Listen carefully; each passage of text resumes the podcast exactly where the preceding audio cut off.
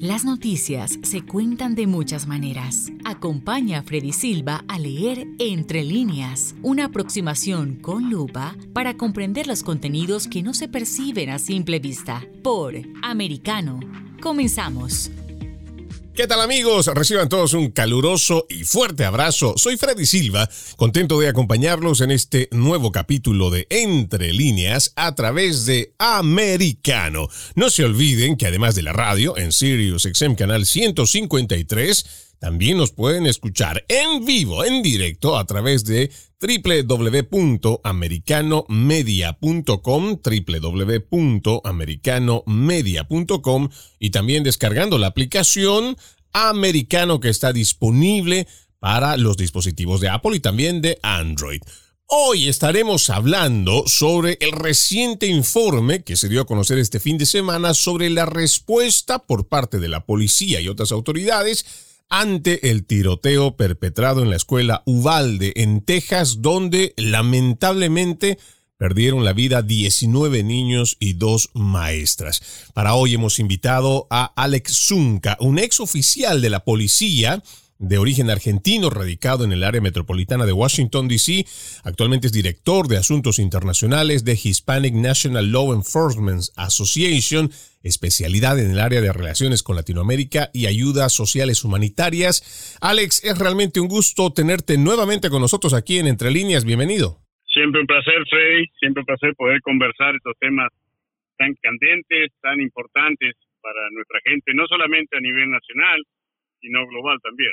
Mira, es importante este tema que vamos a tocar por muchas eh, razones y seguramente hay muchas aristas las cuales vamos a poder encontrar algún tipo de respuesta, como seguramente en este momento lo estarán tratando de hacer tanto los familiares que han perdido a, los niños, a sus hijos, pero también en cuanto a lo que significará para no repetirse en un futuro.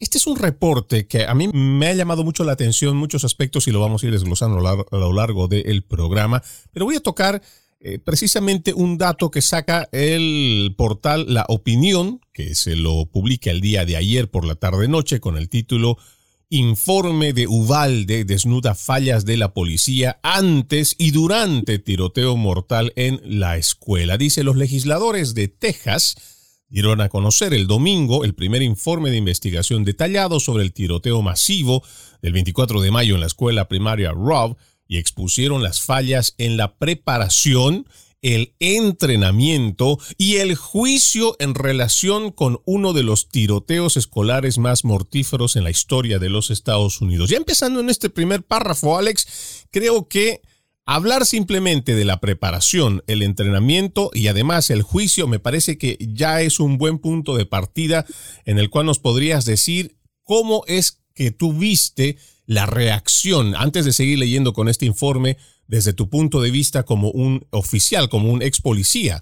Bueno, Freddy, realmente, en primer lugar, los, las oraciones a todas esas familias que perdieron un ser querido en, en algo que se podría haber evitado, ¿okay? porque aquí no es cuestión de defender a la policía tampoco, que aquí tenemos que usar el sentido común, tenemos que prevalecer la verdad ante todo, y a veces en estos casos, a veces nosotros entendemos en las fuerzas policiales y eso es lo que llama el famoso hermanamiento, brotherhood, pero aquí no puede haber nada de eso, porque fue algo que se podría haber evitado, pero también tenemos que analizarlo, Freddy, muy bueno lo que estás haciendo entre líneas, las causantes, dónde fue, ¿no? Porque hubo una, una reacción tardía, una acción que, que realmente falló, que desnudó un departamento de policía, pero no tenemos que perdernos de vista que nosotros y los departamentos de policía y las organizaciones de policía, hace, como siempre digo, no quiero ser político, pero hacerlo político, que hace dos años más o menos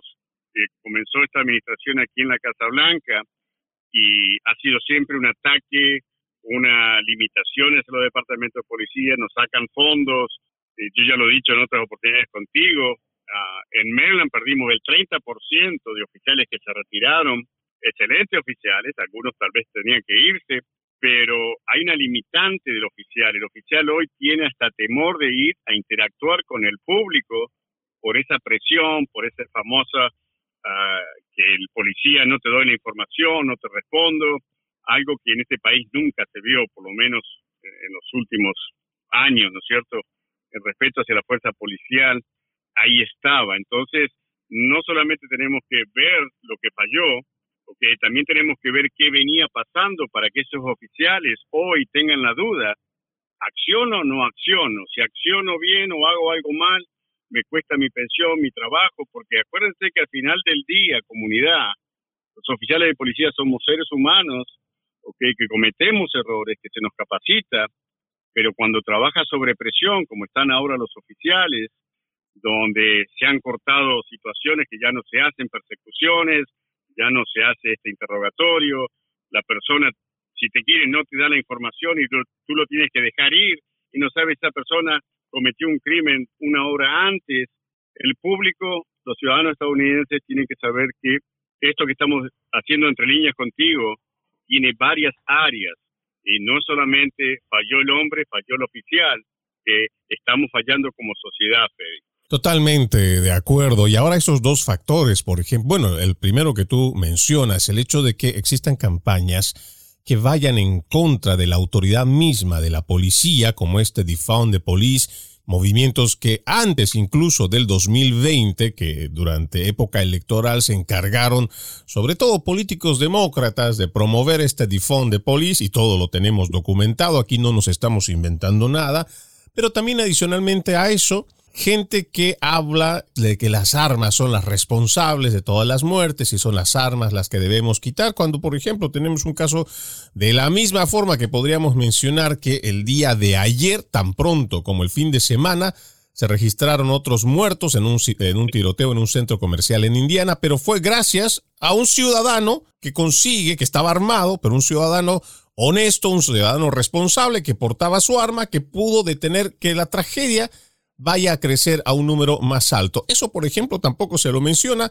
Incluso hay eh, parte de este movimiento decía que incluso había que quitarle las armas a la policía.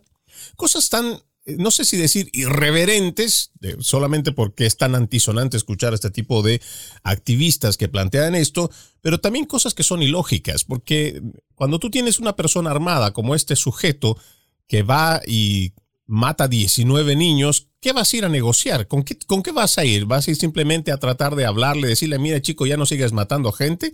Cuando ya se ha cargado a más de 10, o en este caso se ha llevado 21 personas, ¿cómo le hacemos frente a este tipo de personas? Ahora, el otro aspecto también, el que tú mencionas, si estaban o no, o, o, o esos mismos oficiales, si estaban o no conscientes en ese momento de que deberían de actuar o qué va a pasar si hago esto, qué pasa si doy un mal disparo, ¿qué pasa si la prensa me da o si los políticos, prensa y políticos tratan de dar muerte civil a esta persona haciendo comentarios como de todos modos se lo ha dado a lo largo de todos estos días? No sé si tú has tenido la oportunidad de ver el video, para mí es impactante, Alex, pero el sujeto el tirador entra a las 11.30, déjame ver porque vamos a ser exactos, entra a las 11 con 33 minutos 13 segundos 10 segundos para ser exactos, entra por la puerta y le toma alrededor de unos 10, 15 segundos para comenzar a disparar. Pero se espera, pues, la policía llega a los 2, 3 minutos, 2 minutos y casi 3 minutos. Pero de ahí hasta que terminan entrando se pasa más de una hora. Ahí es donde yo te pregunto, con toda la experiencia que tú tienes, más de tres décadas, ¿cómo debió de haber sido esta respuesta cómo ellos, porque todavía se los ve más atrincherados, siendo incluso se habla de que llegaron a pasar más de 300 agentes. Estamos hablando, bueno, siendo precisos en este reporte, dice 376 agentes de la ley que estuvieron en el lugar. ¿Y cómo es posible que 300 personas no hayan podido frenar esta masacre para que no se acabe con la vida de estos 19 niños? No hay justificación. Honestamente, yo voy a ser muy claro, muy honesto contigo, que si yo sería esos tres oficiales que entran después de que entra el disparador, que la persona que ya entra con, entra con un arma a una escuela, cuando tengo el acceso de toda la tecnología, porque todas las escuelas, señores, sabemos que tienen cámaras, ¿ok? Así que hay un control de cámaras. Tengo suficiente información. Soy el primer oficial que llego a la escena o el segundo oficial, ¿ok? El entrenamiento básico tiene la obligación. Para eso eres un law enforcement tienes que enforzar la ley. tú tienes que ir a buscar a la persona y neutralizarla. O sea, no hay excusa. Yo no puedo tener temor, así me están disparando. Tal vez será porque yo también pasé tiempo antes en la policía, en el ejército, pero a nosotros nos prepararon para ir a neutralizar la situación, ¿ok? Yo soy un abuelo. Si ahí hubiera estado mi nieto, aunque no estuviera mi nieto, alguien de mi familia, y como a veces decían que no podían abrir la puerta, ¿ok? Las escuelas, todos ustedes saben que no tienen cortinas, tienen vidrios, ¿ok? Entonces, ¿por qué? Porque queremos tener visibilidad desde afuera, ¿ok? Honestamente, Freddy, eh, yo creo que se viene una gran demanda contra este departamento de policía uh, y es justificada. Yo como ciudadano estadounidense, yo quiero que la primer cabeza que se corte ahí y, y que lamento los, la gente de las fuerzas policiales, pero ahí el jefe tiene que ser la primera persona responsable de esto, un descabezamiento de ese departamento de policía y no empezar con estas locuras de poner personas así, que había que esto, a veces yo escucho, había que dispararle a la pierna, había que hacer esto. No, no, señores, una cosa es lo que uno ve en las películas, en Hollywood, otra cosa es la acción real. Pero ahí falló el sistema, ¿ok? Estos oficiales, esos tres oficiales tenían arma larga, tenían ventanas, tenían suficiente tecnología logística con las cámaras, que no pueden retroceder. Cuando yo sé que ya hay disparos y personas están muriendo, tu obligación como un oficial de la fuerza es ir y neutralizar esa situación. Situación que no se dio en ese momento y que pues la gente en el mundo ya lo está viendo porque esto ha sido eh, básicamente no no sé si el término apropiado será viral, pero que ya el fin de semana, pues la gente lo ha visto, sobre todo los padres han visto muchos de estos videos. Por supuesto, esto acongoja, llena de sentimientos, de todo tipo de sentimientos, eh, al momento de ver cómo, cómo suceden todas estas situaciones. Vamos a nuestra primera pausa, amigos de Entre Líneas. Ya regresamos con más. En breve regresamos con Entre Líneas, junto a Freddy Silva por Americano en Iberoamérica hoy con Eugenio de Medina. Nicolás Márquez, escritor, conferencista, abogado, columnista de opinión. Un reportaje muy importante que yo tomo en, varios momentos del libro fragmentos, que se lo hace, se lo hace a Allende Regis Debré, en donde eh, a poco de asumir Debré, para quien no lo conoce, bueno, un ideólogo de izquierda, de extrema izquierda, él le hace un reportaje donde además Allende se define como marxista-leninista y le dice, ¿usted cree que va a haber un enfrentamiento armado? Y, él mismo dice, ¿cómo no va a haber enfrentamiamiento si nosotros vamos a hacer una revolución? Yo soy marxista-leninista. Ellos van a avanzar sobre la propiedad, la libertad, etcétera, etcétera, hasta que va a haber una necesaria reacción y ahí se generará el, el paso de la vía pacífica a la vía armada. Por americano de lunes a viernes a las 12 Este, 11 Centro, 9 Pacífico. En Entre Líneas, con Freddy Silva, por Americano. Hemos invitado a Hugo Marcelo Valderrama, es un economista, consultor político, columnista para varios medios digitales. La inflación, al fin y al cabo, es un impuesto recesivo. Y recesivo me refiero a que al que paga más con la inflación es el que comúnmente está más abajo en la cadena social. Te doy el caso. Si yo tengo solamente como único ingreso mi salario, por ejemplo, de mil dólares al mes, y la inflación se me va acumulando cada semana, resulta que cuando yo cobre mi salario respecto al mes anterior, soy un porcentaje más pobre que en junio. Ese es el problema de la inflación y por eso es que afecta comúnmente a los que están más abajo en la cadena de la cadena social. Entre líneas, de lunes a viernes a las 7 pm este, 6 centro, 4 pacífico. En TikTok con Pablo Quiroga. Vamos a conversar con Sal Morales, periodista, presentador de televisión y meteorólogo. Los últimos seis años han sido los más calurosos eh, registrados desde 1880. Uh. Fíjate que en el 2020 estuvo un grado punto coma dos, mejor dicho, un grado coma dos Celsius por encima de las temperaturas eh, de la era preindustrial. Imagínate, en 1880 fue la era eh, preindustrial. O sea de que sí, nos tendremos que acostumbrarnos a esto indudablemente hay muchas eh, personas y muchas entidades que están interesadas en esto. Esto es, un asunto bastante politizado y es una de las cosas que, que en realidad este, está siempre en la agenda de los políticos. Por americano, de lunes a viernes a las 2 p.m. este, una centro, 11 pacífico. Estamos de vuelta con Entre líneas, junto a Freddy Silva por Americano. Continuamos con más de Entre líneas. Estamos hablando sobre el reporte que dan a conocer las autoridades en cuanto al tiroteo en Uvalde. Y estamos leyendo junto a nuestro invitado Alex Zunca este informe que logramos extraer de laopinión.com, publicado con el título de Informe de Uvalde denuncia fallas de la policía antes y durante el tiroteo mortal en la escuela, un artículo que sale precisamente este fin de semana. Y nosotros pasándonos a dentro de este mismo reporte, dice, según se describe, en las primeras horas los funcionarios pintaron un cuadro de heroísmo y acción rápida por parte de la policía, pero en los días y semanas posteriores se retrató, se ha invertido. La investigación criticó la inacción de las fuerzas del orden público estatales y federales que constituían la mayoría de los agentes que respondieron. Ya lo citamos, 376 agentes de la ley respondieron a este tiroteo.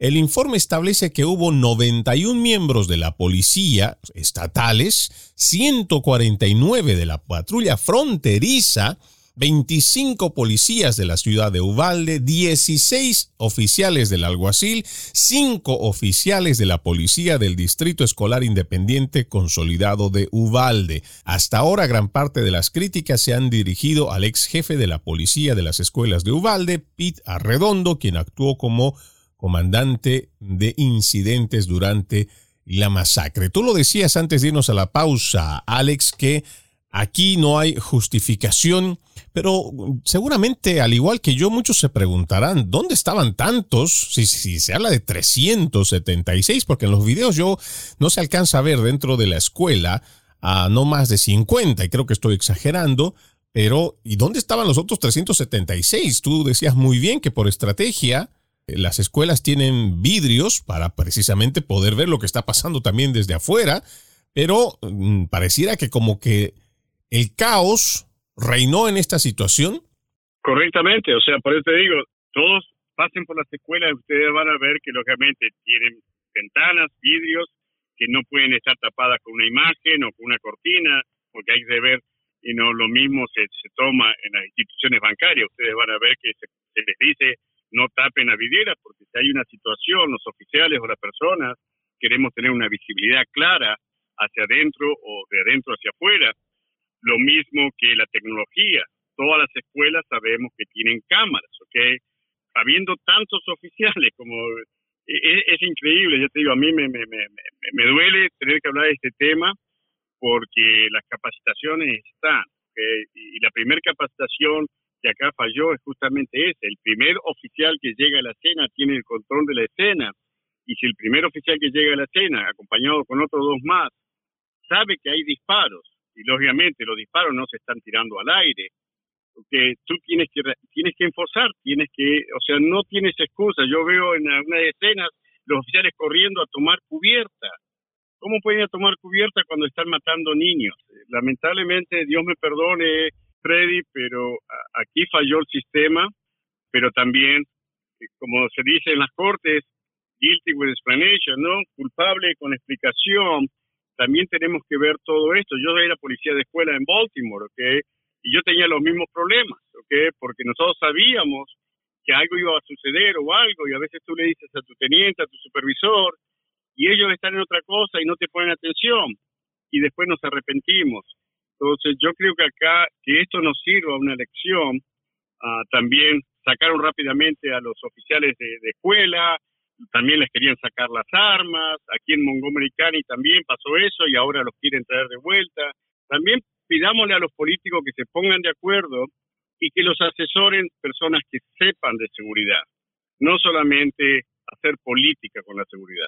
Tú tocas un tema que es muy, muy importante, ¿no? Porque hoy lo que estamos viendo es que a medida que se aproximan las elecciones, ya sea estos de medio término o igual las elecciones que vienen para presidente, estamos viendo que son más paliativos y no realmente eh, soluciones que sean duraderas, pero que por lo menos realmente hagan frente a esta situación. Continuando con este informe, Alex, por ejemplo, aquí también lo que tú mencionas dice, no priorizaron salvar la vida de víctimas inocentes sobre su propia seguridad. Es lo que dice el informe. El comité además declara que los oficiales mejor capacitados y agencias de aplicación de la ley no lograron tomar el liderazgo. El comité reconoció que algunos oficiales individuales actuaron sin instrucciones para tratar de alcanzar al tirador y podrían haberlo hecho si otros oficiales los hubieran respaldado. Y yo cuando me acuerdo pasó este, esta tragedia, Alex, yo había visto a muchos padres de afuera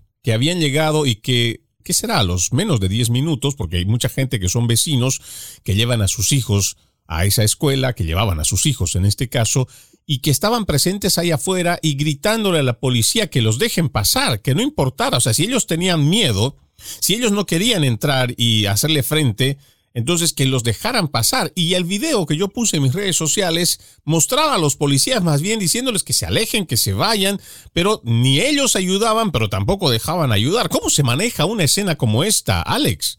Básicamente, tú estás capacitado, se te capacita, se te da el entrenamiento para defender la vida, ¿ok? Ah, y eso es cuando haces el juramento, ¿ok? Tú eres para servir a la comunidad y para dar tu vida en defensa de un indefenso. ¿okay? Entonces, la primera regla de juramento de ser un oficial de policía ya se rompe ahí, porque si no estás dispuesto a dar tu vida para salvar la de otra persona, entonces deja el uniforme, deja tu placa y, vete a tu casa y vete a otro trabajo, ¿ok? Ah, es como decirle a un médico, no, un médico no va a intervenir porque, no sé, te tiene temor a la sangre, o sea, no, eh, es feo, es feo porque estamos hablando sobre la sangre todavía caliente casi de, tantas víctimas y yo sé que hay muchos oficiales que van a pagar un precio que no, no merecen, porque no todos los oficiales, pero básicamente en esta situación particular que estamos hablando, eh, el sistema falló, el sistema de seguridad falló, no hubo un, centro de comando, que es lo primero que se hace, pero tampoco era para hacer un centro de comando, ahí había que tomar acción, ahí había que ir, no sé, yo hubiera muerto, yo si hubiera estado ahí, te digo Freddy, no, porque es fácil hablar con el diario el lunes, ¿no? Pero los resultados del día domingo, pero yo si hubiera estado ahí, yo entro hasta con mi auto, meto mi patrulla dentro de la escuela, o sea, ah, y lo busco a la persona, o me mata o lo neutralizo, o sea, buscarle otro justificativo es faltar a la verdad, falló, falló el sistema, Freddy. Eso, eh, en este caso, eh, pero también, vuelvo y repito, que los políticos dejen de hacer política con la seguridad, ¿ok? Porque eso nos está llevando a que más situaciones de violencia están pasando, el criminal se está tomando más valentía, ¿ok? Y eso no es bueno para nuestra sociedad.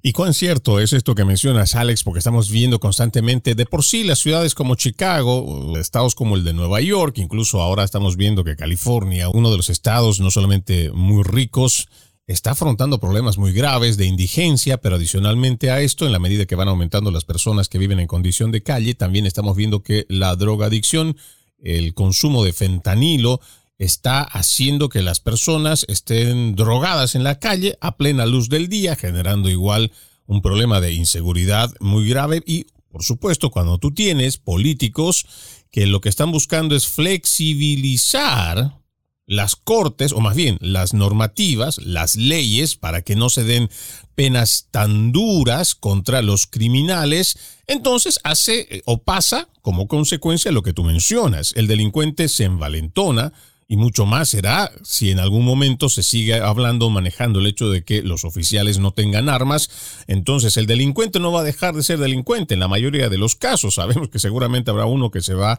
a reformar, otro tal vez no querrá eh, escoger el buen camino, pero el delincuente en la mayoría de las veces va a seguir siendo delincuente y va a tener mucho más valor de enfrentar a la policía el, el momento que sepa que cuando las leyes están más a favor del delincuente, pues entonces le va a dar lo mismo respetar o no la ley. Peor aún, si tomar la vida de otro inocente en la calle o lo que ellos llaman ajustes de ajuste de cuentas, pues lo mismo podrá hacer con un agente de la, policía en el caso de que fuera sin un arma para defenderse también. Ahora, en este punto, tú hablabas mucho, eh, Alex, o te he escuchado mencionar el sistema. Aquí hay un informe que dice el comité también, o sea, parte del informe, dice el comité también encontró que la escuela, a pesar de contar con las medidas de seguridad adecuadas, se mostró complaciente con su implementación. Los testigos dijeron al comité que el personal a menudo dejaba las puertas sin llave y las abrían con piedras, cuñas o imanes en parte debido a la escasez de llaves. A veces uno escucha estos relatos, Alex, y, se, y suena tan surreal, suena tan, perdón la palabra, seguramente más de una persona que nos escucha, pero suena tan de república bananera, que tú estés abriendo una puerta de una escuela y le estés poniendo cuñas con piedritas que te encuentras en la calle como lo haríamos cuando en realidad estás hablando de ponerle seguridad a una escuela donde los niños, por los antecedentes que tenemos, están indefensos igual que todo el personal que está dentro de la escuela. Escuchar este relato o parte de este informe para mí es realmente no solamente impactante, me sorprende, me frustra de alguna manera y que seguramente muchos padres de familia al momento de, contemplar esto también o de escuchar esta versión del informe, seguramente los debe poner en la misma situación o peor todavía. Pero con tu respuesta vuelvo después de esta pausa, Alex, porque sí realmente quisiera saber qué es lo que tú piensas en cuanto a esta parte del informe. Ya regresamos amigos. En breve regresamos con Entre líneas, junto a Freddy Silva por Americano. En TikTok, con Pablo Quiroga. Lo que nosotros vamos a conversar ahora es sobre películas. Y vamos a escuchar entonces ahora a Julie Trevisanato, quien está junto a nosotros. Mira, salió eh, esta semana un, un, artículo donde se mencionaba el top 10 de los documentales en Netflix, El misterio de, la, de Marilyn Monroe. En esta producción lo que se trata de hacer es reconstruir las últimas semanas, los últimos días y horas de vida de, de, Marilyn eh, a través de grabaciones íntimas de sus círculo más cercano. Entonces creo que vamos a poder tener y poder ver una faceta que nunca la vimos. Por americano, de lunes a viernes a las 2 p.m. Este, 1 Centro, 11 Pacífico. Diego López y Dianelis Guerra comentan y analizan el acontecer deportivo. Hermes Horta Bernal, un valiente boxeador cubano que formó parte de la manifestación del 11 de julio en el dicho país cubano. Al final eso es lo que ellos querían, que yo me fuera de Cuba. ¿Te lo dijeron? Sí, me lo dijeron, porque ah, después de, no solo del 11 de, del, 11 de julio, no solo tuve esos problemas, ¿sabes? sino también anterior tuve problemas y tenía el acecho de la seguridad del Estado, de la contrainteligencia, citándome. Y ya después del 16 las cosas fueron empeorando de mal para peor. Les pregunté, ¿cómo me pueden dejar tranquilo? Yo quiero ser libre. Y nos dijeron, tienes una solución, ahora te puedes ir del país. Cada sábado, 8 pm este, 7 centro, 5 pacífico, por americano. Diego López y Dianelis Guerra comentan y analizan el acontecer deportivo. Hermes Horta Bernal, un valiente boxeador cubano. Gracias por acompañarnos. Fueron dos veces a mi casa a amenazar a mi mamá y le dijeron eso, que si seguía haciendo las entrevistas, ahí iba a tener las circunstancias. Además, también le dijeron que aquí la contrainteligencia funciona más en los Estados Unidos que en el mismo Cuba, porque aquí es donde está la verdadera oposición y que no se iban a quedar con los brazos cruzados y que iban a hacer lo que tuvieran que hacer si yo seguía publicando. Yo pienso por mi familia y por mi madre pero no solo pienso por mi familia, por mi madre y por mi hijo. También pienso por esos miles de niños que están sin comer, que anoche no tenían luz y que el pueblo de Pinar del Río sartó. Pienso en esas miles de madres, miles de madres que tienen a sus hijos hoy por hoy presos. Cada sábado, 8 pm este, 7 centro, 5 pacífico, por americano. Estamos de vuelta con Entre líneas, junto a Freddy Silva por americano. Continuamos con más de Entre líneas, hoy con nuestro invitado Alex Zunca, ex oficial de la policía, radicado en el área metropolitana de Washington, D.C., director de Asuntos Internacionales de Hispanic National Law Enforcement Association. Y estábamos hablando, Alex, antes de irnos a la pausa, sobre este reporte donde habla de que las puertas se cerraban sin llave o que al momento de medio cerrarlas o de poner, eh, no sé, de abrirlas también, se ponían piedritas, se ponían cuñas o incluso imanes. Y Todavía yo no logro entender entonces dónde o cómo es que encaja en este reporte de que la escuela contaba con las medidas de seguridad adecuadas, pero cerrábamos la puerta con piedritas. Es increíble porque ya te digo, yo pasé ocho años, últimos años en la ciudad de Baltimore, eh, en la policía de escuela, y el dinero sobra. Porque lo que pasa es que mal se gasta, mal se usa a veces, el dinero que damos los contribuyentes, especialmente en la parte de educación, es tremendo el presupuesto que hay pero a veces te das cuenta de que se malgasta o, bueno, hemos visto casos de corrupción, ¿no? En los sistemas escolares, porque básicamente lo que tú dices son cosas simples, una cadena, un candado, que ah, una cámara, un sensor de movimiento, o sea, no estamos hablando de grandes tecnologías. Entonces, uh, si hay algo que yo sé que sobra aquí es el presupuesto. Ahora, que se emplea mal, que no se sabe cómo se emplea y pasan estas desgracias. Uh, eso también es una realidad que tenemos que verlo entre líneas, porque es, eh, ya te digo, o sea, que alguien me dice, bueno, no tenemos los recursos en esta nación, que tú me lo digas en Argentina, en Bolivia, en El Salvador, en República Dominicana, donde estamos viajando mañana, justamente por este tema. En las, aquí en las iglesias estamos trabajando muy fuerte, Freddy, porque se vienen más ataques a las iglesias, se viene más violencia, en las iglesias y muchas iglesias no están preparadas y nosotros estamos preocupados porque los pastores a veces se preocupan más en cuántas ovejitas tengo dentro de la iglesia o que, eh, que realmente ellos también saber qué está pasando, qué puede pasar en una iglesia. O sea que si hay algo que en esta nación nos sobra son los recursos, ahora también nos hace falta mucha buena voluntad y personas que realmente conozcan del tema y puedan ser parte de la solución. Contra el crimen, Freddy, el que te diga que va a resolver el crimen en el mundo es imposible, pero sí podemos ser parte de la solución. Claro, para hacer esa propuesta primero tiene que ser una propuesta muy temeraria, pero además tiene que ser muy sinvergüenza. El, politiquero este que abundan de Canadá hasta Argentina, de que te quieren arreglar el tema de la violencia. Quiero salirme un poco del tema, ya que tú lo mencionas, Alex este tema del aumento de la violencia. Sabemos que tú no vas a vertir una declaración como esta sin tener datos en los cuales te respaldes, pero a mí también, y más basado en los hechos, siento que además de la violencia que se está generando en las calles, ya sea por el exceso de abuso de drogas, eh, también tenemos una sociedad bastante polarizada, bastante ideologizada, también creo que sería eh, la palabra, estamos viendo que este incremento a los ataques a las iglesias, sobre todo cristianas o de la tradición judeocristiana, está en aumento. Pero, ¿qué es lo que ustedes saben? Pero, y además, ¿cómo pretenden hacerle frente?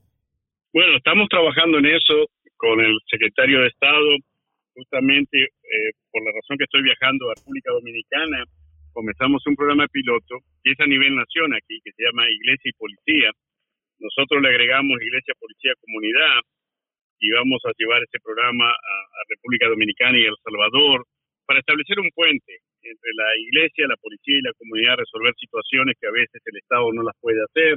Entonces, esa es una de las ideas, darle capacitación en estas iglesias. Aquí en el estado de Maryland, en Washington DC, donde estamos, donde está Virginia, Washington y, Maryland. En las últimas semanas hubo cuatro ataques de, vandalismo sobre las iglesias, pero si tú ves los grandes medios de comunicación, los medios hispanos, Univisión, Telemundo, no están ahí haciendo un reporte, no están diciendo, hey, miran, esto está sucediendo, ¿ok?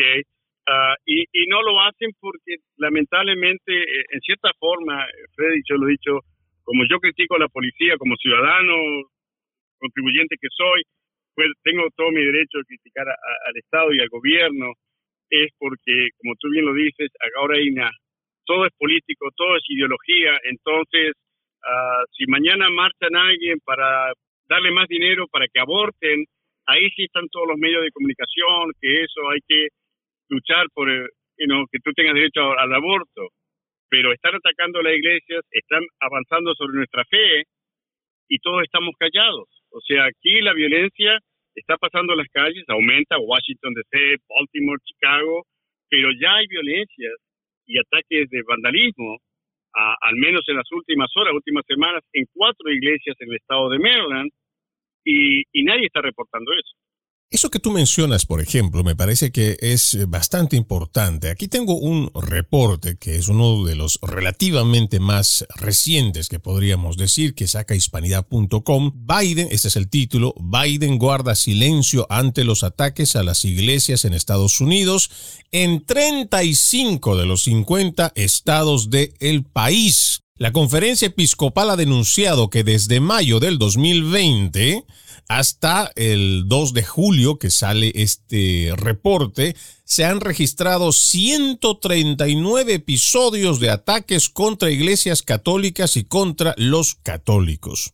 Aquí también dice, el ataque contra los templos cristianos en Estados Unidos es un fenómeno que se viene produciendo desde hace tiempo Así lo dice la Conferencia Episcopal de Estados Unidos, que ha denunciado precisamente estas cifras, 139 episodios de ataques. Entre los episodios de especial gravedad destacan incendios provocados, amenazas y decapitación de esculturas y símbolos religiosos.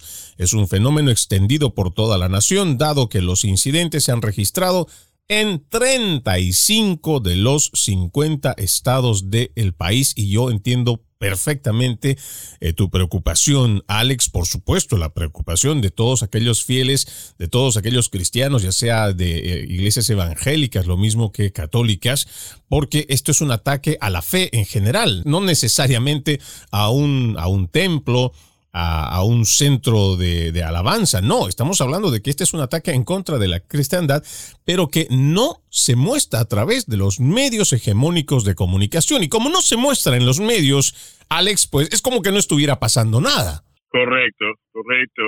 Y, que Dios y Jesús me perdone a, por lo que te voy a decir como un ciudadano de este mundo, del mundo de Dios.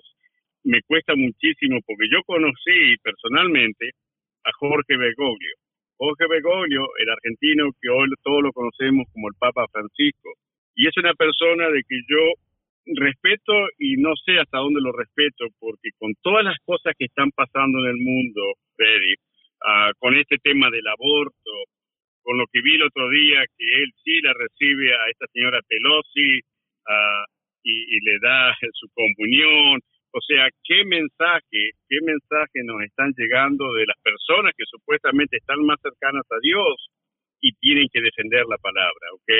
Ah, y esa es mi crítica personal. Esto es una crítica personal que hace un argentino a otro argentino, porque al fin y al cabo, Jorge Bergoglio, Papa Francisco, es un ser humano imperfecto igual que yo, pero el daño a él mantener ese silencio que también hacen los grandes comunicadores globales, periodistas y agencias de, comunicación, al, tener ese silencio y ese silencio cómplice del Papa Francisco, a no hablar de lo que están atacando la iglesia, de no de ser fuerte y decir, no, señores, el aborto no es, no es el camino, ¿ok? Porque, como yo a veces le digo a mis amigos demócratas, ah, tú te preocupas por las personas que asesinan las armas, pero tú sabes que hay personas que van a matar a una criatura que lleva una persona dentro y por eso ahí te quedas callado, o sea, la, la hipocresía, el doble estándar ah, es algo muy feo que nos está sucediendo,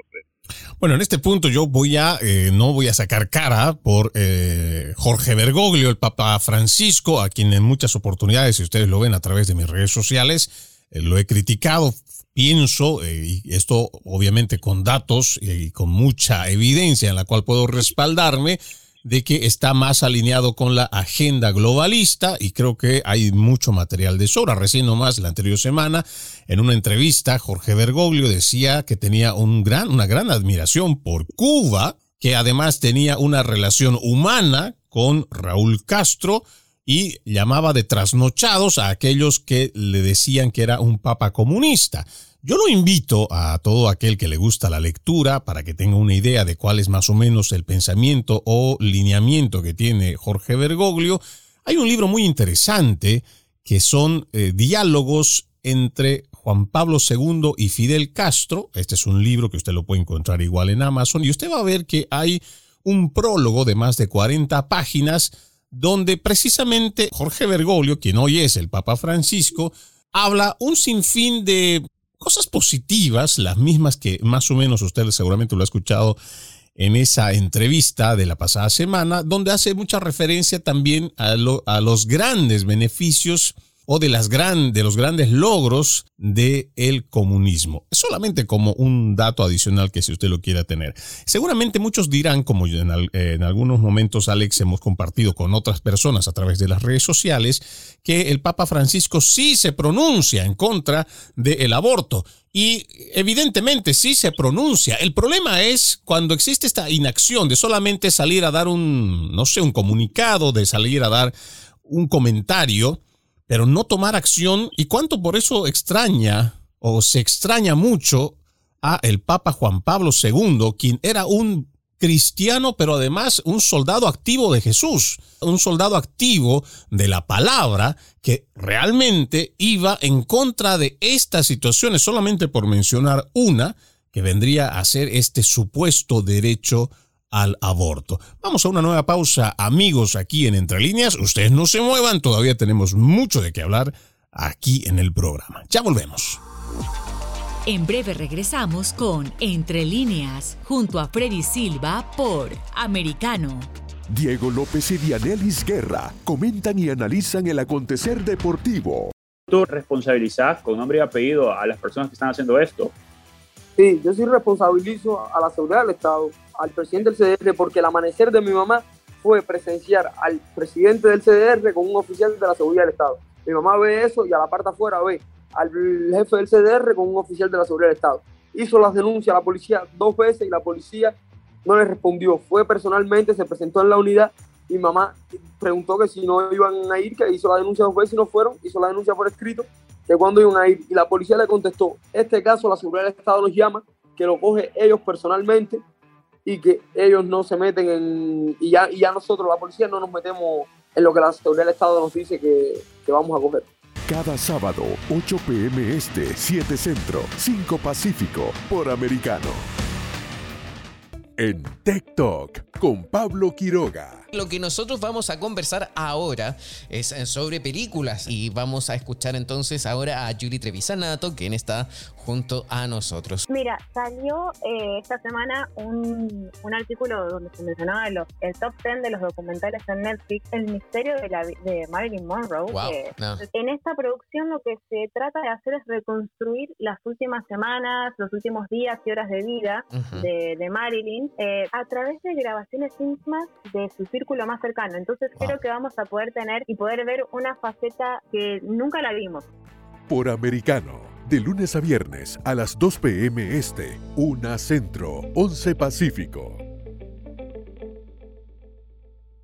Una mirada global de la influencia de Medio Oriente en el mundo occidental, junto a Hannah Beris, cada sábado en Israel hoy, 2 p.m. Este, 1 Centro, 12 Pacífico, por Americano.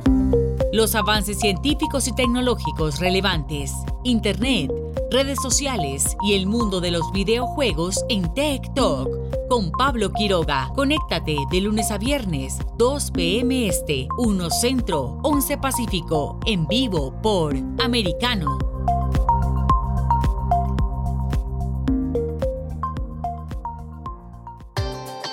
Busque su copa, siéntese cómodo y discuta los eventos más destacados de la semana en el único programa que analiza en tono relajado los temas más serios del momento. El Antídoto Rojo Extra, cada sábado, 9 pm este, 8 Centro, 6 Pacífico por Americano. Isabel Cuervo y su equipo indagan y rastrean los hechos para ofrecer una mirada profunda a las noticias, sus causas y consecuencias. Periodismo de investigación. Cada sábado, 7 p.m. Este, 6 Centro, 4 Pacífico, por Americano. Los hechos relevantes que ocurren en Estados Unidos analizados con la característica frontalidad de Dania Alexandrino y sus invitados. Perspectiva USA. Conéctate de lunes a viernes, 8 pm este, 7 centro, 5 pacífico. En vivo por Americano.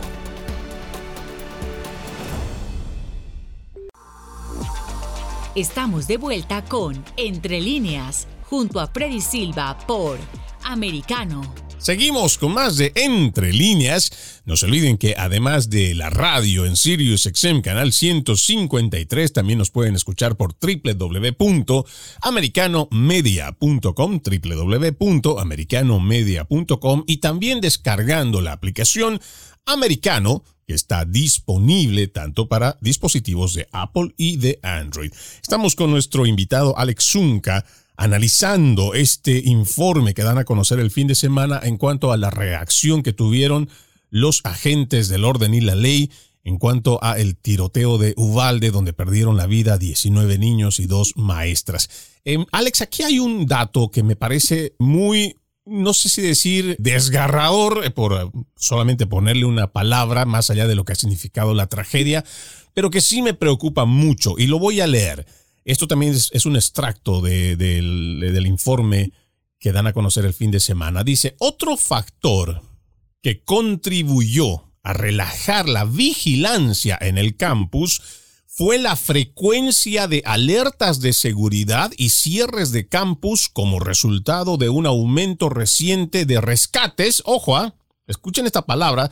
Reciente de rescates es un término utilizado en las comunidades fronterizas para la ocurrencia cada vez más frecuente de traficantes de personas que intentan escapar de la policía, que generalmente termina con el contrabandista chocando el vehículo y los pasajeros huyendo en todas direcciones. La frecuencia de estos, entre comillas, rescates alarmas relacionadas. Son alrededor de 50 de ellos que se han registrado entre febrero y mayo solo de este 2022 y según este reporte contribuyó a una disminución del sentido de vigilancia sobre cómo responder a las alertas de seguridad. Seguramente a más de uno le vendrá a la cabeza este cuento del niño que primero miente una, miente dos, miente tres y que ya cuando la cosa se pone seria, pues como que ya nadie le presta atención. A mí lo que me preocupa en el tema de fondo, Alex, en base a este extracto del reporte, es que también fíjense cómo está afectando la inmigración irregular en la frontera que está llevando a los agentes y las oficinas a que también tengan este tipo de respuestas precisamente en base a lo que está pasando en la frontera, Alex. Sí, y un ejemplo muy claro, muy reciente de las últimas horas es ahora el reclamo que hace la alcaldesa de Washington DC, donde tenemos tremendos problemas de inseguridad, de muerte y violencia, y ahora se está oponiendo y quejándose porque le han traído emigrantes venezolanos, hasta rusos han llegado a Washington DC y se lo han dejado ahí. Gente que no entendemos cómo todavía bueno, entendemos lo que somos hispanos y, estamos con nuestras hermanas y hermanos que están huyendo de los países, pero tampoco ya hay, hay que huir tanto de los países nuestros tampoco. Eso también ya es una, una historia que ha quedado con todo eso, pero sí hay necesidades económicas, todos sabemos la economía, el gas, los productos, pero tenemos que reconocer que eh, esta frontera nuestra es un desastre y se nos han infiltrado de todas formas entonces, lógicamente, se han bajado los brazos porque los agentes de migración dicen, ¿para qué? Si, si igual los, los agarramos y los dejan ir y, están llegando a ciudad y le estamos pagando a pasajes de avión, de bases, que están llegando. Aquí en el condado de Montgomery hay más de 1.500 criaturas, ¿ok? Entonces, que eso es lo que yo reclamo siempre. ¿Cómo? Con la administración anterior, los niños de las jaulas. Ya, mira, ya nadie habla de los niños de las jaulas. Y hoy ya las jaulas no alcanzan, desgraciadamente, para tantos niños, tantas personas que están llegando. Y en toda esa migración están llegando personas que no las queremos aquí, ¿ok? Hay personas, pandilleros, que están escapando de Salvador porque le están... no, acuérdate que nosotros en, en seguridad pública usamos algo que decimos el colchón de agua. ¿Qué hacemos con el colchón de agua? Le ponemos presión de un lado pero lógicamente el agua se desplaza hacia el otro lado. Nuestra frontera es un caos. El sistema de seguridad está quebrado, el sistema de migración está quebrado, porque entonces lógicamente estamos pagando las consecuencias y ahora la alcaldesa de Washington DC le reclama, ¿ok? Pero mientras iban para otros lados o no tenía problema ella, pero entonces ahora una demócrata que es muy liberal, que es todo esto, que ahora está reclamando. Así que yo espero que el señor ah, Joe Biden realmente comience a escuchar y la SAR de migración, como él la dijo, que era la vicepresidente la que iba a resolver el problema, porque hasta el día de hoy yo no la vi a, a la vicepresidenta hacer nada por el tema de migración. Sí, esto parece más un concurso de incompetentes, porque no sabemos cuál de los dos eh, es más incompetente, ya es el presidente o la vicepresidente, porque independientemente de cuáles sean los esfuerzos que, entre comillas, muestra la prensa hegemónica, eh, porque según la cuando uno escucha Univisión, cuando uno escucha Telemundo, el presidente Biden en su lucha contra tal, el presidente Biden haciendo esto por tal, pero eh, cuando ya vemos los hechos, lo poco que realmente es hacer algo, porque no le están prestando no solo atención, sino que además se están promoviendo políticas, y ojo, esto tengo otra vez, siempre hablamos de forma documentada, existen políticas de parte de políticos demócratas que lo que están haciendo es más bien promover la inmigración irregular. No vayamos tan lejos, Alex. Recientemente en California ya se dio a conocer que van a dar seguro de salud gratuito no solamente a las personas de bajos recursos, sino también a las personas indocumentadas. Cuando yo escucho esta situación, si yo estuviera en los zapatos de las personas que además de estar buscando una mejor oportunidad, eh, otra vez, estas personas no deberían calificar para un asilo, pero mucha gente viene con la idea de que porque tú eres una persona que está en busca de mejores oportunidades, de mejorar tu economía, tú tienes el derecho de llegar aquí, ya sea, no sé si con una visa, no sé cuál es la idea, que tienen muchas personas que además son personas que han sido, eh, digamos, ¿no? Lavadas el cerebro, ya sea por coyotes o de los que manejan toda esta industria de traer a las personas de forma irregular hasta la frontera. Pero si además de eso, a mí me hacen creer que voy a tener, y no solamente me hacen creer, sino me están mostrando evidencia de que les van a dar seguridad social, digo, le van a dar seguro de salud gratuito, y tenemos a tantas organizaciones que también son financiadas, muchas por demócratas, donde se les está dando asesoría legal o sea, para las personas que llegan a la frontera y que además, eh, si han tratado de hacerlo de forma irregular y están, no sé, por enfrentar un tema de deportación, les están pagando hasta abogados, pues por supuesto que cualquier persona toma esto como una gran oferta y decide tomar y emprender el viaje, aún incluso a riesgo de la vida. Vamos a una última pausa, amigos de Entre Líneas, ya regresamos con más. En breve regresamos con Entre líneas, junto a Freddy Silva por Americano. Comienza tu día bien informado, de mañana con Americano, junto a Gaby Peroso y Jolly Cuello, quienes te presentan la revista informativa de las mañanas. Conéctate con nosotros en vivo, de lunes a viernes, de 7 a.m. Este, 6 Centro, 4 Pacífico, por Americano. Busque su copa, siéntese cómodo y discuta los eventos más destacados de la semana en el único programa que analiza en tono relajado los temas más serios del momento. El Antídoto Rojo Extra, cada sábado, 9 pm este, 8 Centro, 6 Pacífico por Americano. Iberoamérica hoy. Un análisis de los acontecimientos políticos y sociales y su impacto en nuestra región Entrevistas con los protagonistas de los temas relevantes, puntos de vista distintos, para que saques tus propias conclusiones. De lunes a viernes en vivo, 12 pm este, 11 centro, 9 pacífico por Americano. Ideas, argumentos, posturas y visiones, sin desperdicios. Escucha, concuerda o difiere con los postulados de José Aristimuño y Jimmy Nieves, quienes debaten con vehemencia de lunes a viernes a las 9 pm este, 8 centro, 6 pacífico por Americano. Donde están los hechos, somos Americano. Noticias e información del acontecer de nuestra región con sabor caribeño. Acompaña a Diulca Pérez e infórmate de lunes a viernes en vivo 9 a.m. Este, 8 Centro, 6 Pacífico por Americano. La hora de la verdad está disponible para ti cuando quieras. Accede a toda nuestra programación a través de nuestra aplicación móvil americano. Descárgala desde Apple Store o Google Play y mantente informado con nosotros. Estamos de vuelta con Entre líneas, junto a Freddy Silva por Americano. Gracias por continuar con nosotros aquí en Entre líneas. Ya en esta última parte, Alex Em, ya dentro de la reflexión, antes de pasar a hablar de este trabajo que vienes eh, realizando y por el cual también te vas para República Dominicana, algo muy cortito, ¿cómo ves tú, además de lo ya platicado con respecto al tema de seguridad, que deberíamos nosotros trabajar, enfocarnos para que situaciones como la de Ubalde no se vuelvan a repetir?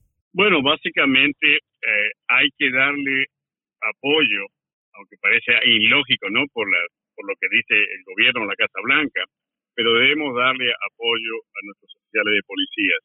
Si ustedes hicieran un estudio de la cantidad de oficiales de policías con divorcios que se están suicidando, porque también tenemos una pandemia nosotros ahí dentro de las policías, okay, pero justamente es eso. Era un momento iba a la academia y uno salía y uno era un servidor público respetado y hoy eso se ha desmoronado completamente, okay. Entonces esa ya confianza, esa relación, justamente ahí donde estamos trabajando a través de las iglesias, la policía y la comunidad.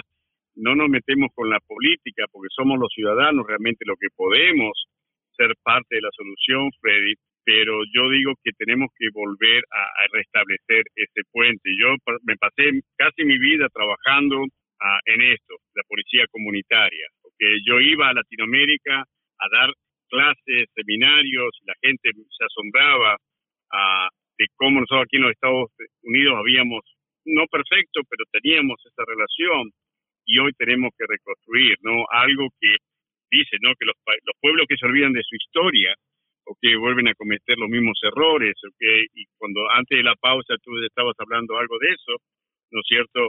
Eh, a mí no me asombra porque yo tengo, me acuerdo en los años 60, los Kennedys, para seguir ganando elecciones y para tener al pueblo de forma sometida, demócratamente sometidos, que apoyaron a las comunidades afroamericanas en los lugares donde ellos no ganaban. Y hoy los demócratas, los políticos están pensando, bueno, si traemos a todos estos inmigrantes, estos chicos han nacido aquí, van a votar, y ese es el voto asegurado y no nos damos cuenta que están perdiendo una nación. Eso es lo que nos está pasando, Freddy, tenemos que entre líneas empezar a hablar de este tema. Claro, esto también, eh, además de ser una irrupción cultural, también el hecho de que vengan de forma masiva y además de forma irregular, una inmigración sin control, también va a ser un cambio demográfico en la parte electoral y seguramente la parte demócrata está muy confiada de que eso le favorece a su partido, pero independientemente de que sea o no sea cierto, el problema es todo aquello que acarrea esta irrupción social, esta irrupción cultural, que no solamente trae inseguridad, porque además tenemos gente que no sabemos quiénes son los que han pasado por la frontera, no sabemos además cómo si están viniendo con todas las familias, hay que acomodar a todos los niños porque los niños tienen que estudiar. En muchos lugares ya hay hacinamiento en las escuelas, así que hay que también disponer de más espacios. O sea, traen muchas, muchas situaciones, traen muchas circunstancias donde si vienen de golpe, también las sociedades no están preparadas para enfrentarlas. Te quedo muy agradecido, querido Alex. Él es un oficial, Alex Zunca, un oficial de la policía de origen argentino, radicado en el área metropolitana de Washington, D.C., director de Hispanic National Law Enforcement Association. Ha sido realmente un gusto tenerte aquí en el programa para hacer el análisis, Alex. Ah, siempre un gusto ah, poder hablar de estos temas entre líneas, Freddy, y que, como siempre lo digo, yo soy una persona muy cristiana, muy católica, que Dios nos bendiga, nos resguarde y esta nación que nos abrió sus puertas, que siga siendo, pero que no perdamos los valores fundamentales de esta nación. Amén. Y con eso nosotros nos vamos despidiendo. Soy Freddy Silva, contento de haberlos acompañado en este capítulo de Entre Líneas. Los invito a que continúen con la programación de Americano. Permiso. Entre líneas, un programa en el que leemos un poco más de lo que está expresamente escrito o dicho. Conéctate con nosotros de lunes a viernes a las 7 pm este, 6 Centro, 4 Pacífico, en vivo por Americano.